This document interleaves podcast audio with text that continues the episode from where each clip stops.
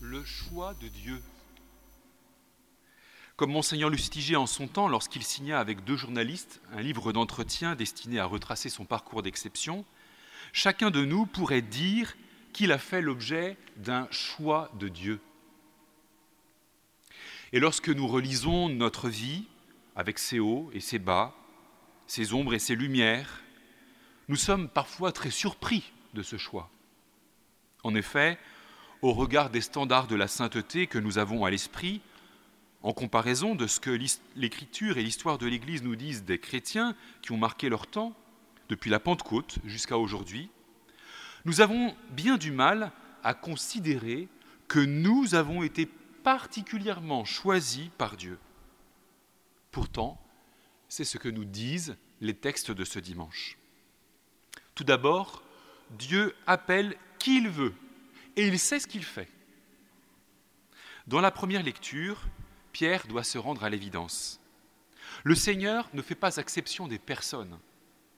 Déjà, dans le premier livre de Samuel, au moment où le petit David est préféré à ses frères, pourtant plus forts et plus expérimentés, nous entendons, je cite, Dieu ne regarde pas comme les hommes. Les hommes regardent l'apparence, mais le Seigneur regarde le cœur. Il est fort à parier que Saint-Exupéry, lorsqu'il écrit Le Petit Prince, a médité là-dessus. L'essentiel est invisible pour les yeux, on ne voit bien qu'avec le cœur. Ça revient au même.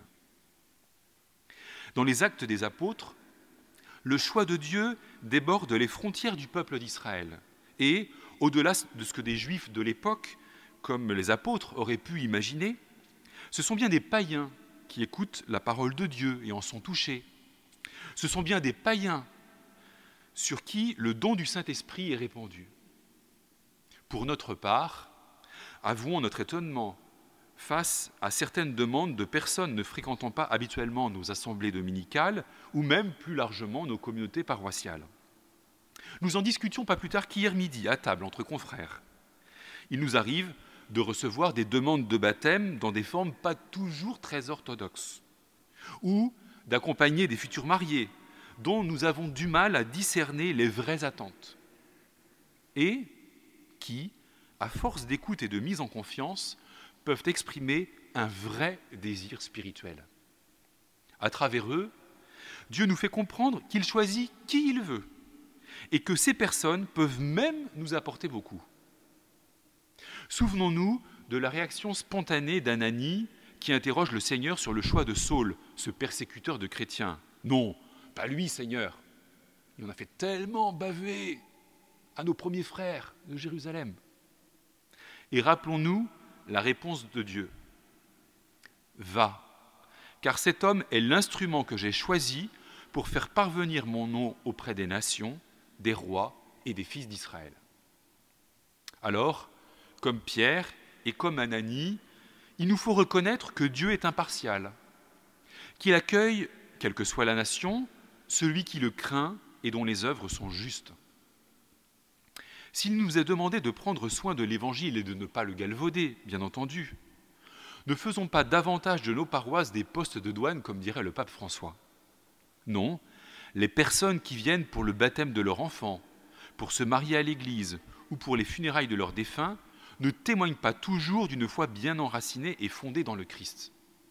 Pourtant, en leur accordant du temps, et en leur permettant de mettre des mots sur leurs désirs profonds, nous pouvons risquer d'entendre de belles choses. Mais qui parmi nous est prêt à faire route pour un petit moment avec eux? Qui parmi nous veut bien se former, consacrer de l'énergie et quelques demi-journées pour accueillir les nouveaux corneilles, les païens de notre temps que Dieu a choisis? Mais il ne suffit pas que Dieu choisisse, me direz-vous. Encore faut-il choisir d'accepter le choix de Dieu.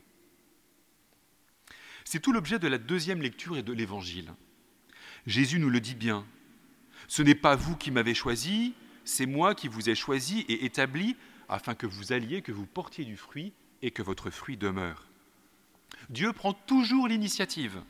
C'est lui qui, le premier, se risque à aimer ainsi que l'affirme Saint Jean, Ce n'est pas nous qui avons aimé Dieu, mais c'est lui qui nous a aimés, et il a envoyé son Fils en sacrifice de pardon pour nos péchés. Oui, le Père aime le Fils qui nous aime. Nous avons été choisis pour être les amis de Dieu, sans aucun mérite de notre part, gratuitement. Cependant, il nous appartient de répondre à cette initiative. Comment? Si vous gardez mes commandements, vous demeurerez dans mon amour. Un peu plus loin, vous êtes mes amis si vous faites ce que je vous commande. Alors que nous commande Jésus. Aimez-vous les uns les autres comme je vous ai aimé. Prenons ensemble la mesure de cette incroyable demande. Jésus ne dit pas aimez Dieu et aimez votre prochain comme vous-même. En tout cas, ce n'est pas ce qu'il énonce comme son commandement. Il n'est même pas question de Dieu dans ce commandement-là. Non. Aimez-vous les uns les autres comme je vous ai aimé. C'est étonnant tout de même. Dieu, en la personne de son Fils, n'exige pas un amour en retour de ce qu'il a donné. Nous ne sommes pas dans le donnant, donnant, gagnant, gagnant ou toute autre formule. L'aimer, Dieu, oui, l'aimer, c'est aimer notre prochain à la manière du Christ, donc jusqu'à donner notre vie pour ceux qu'on aime. Un tel degré de désintéressement et d'altruisme pourrait presque nous effrayer. Oui, nous sommes requis au témoignage de la charité pour notre prochain. C'est là que Dieu nous attend.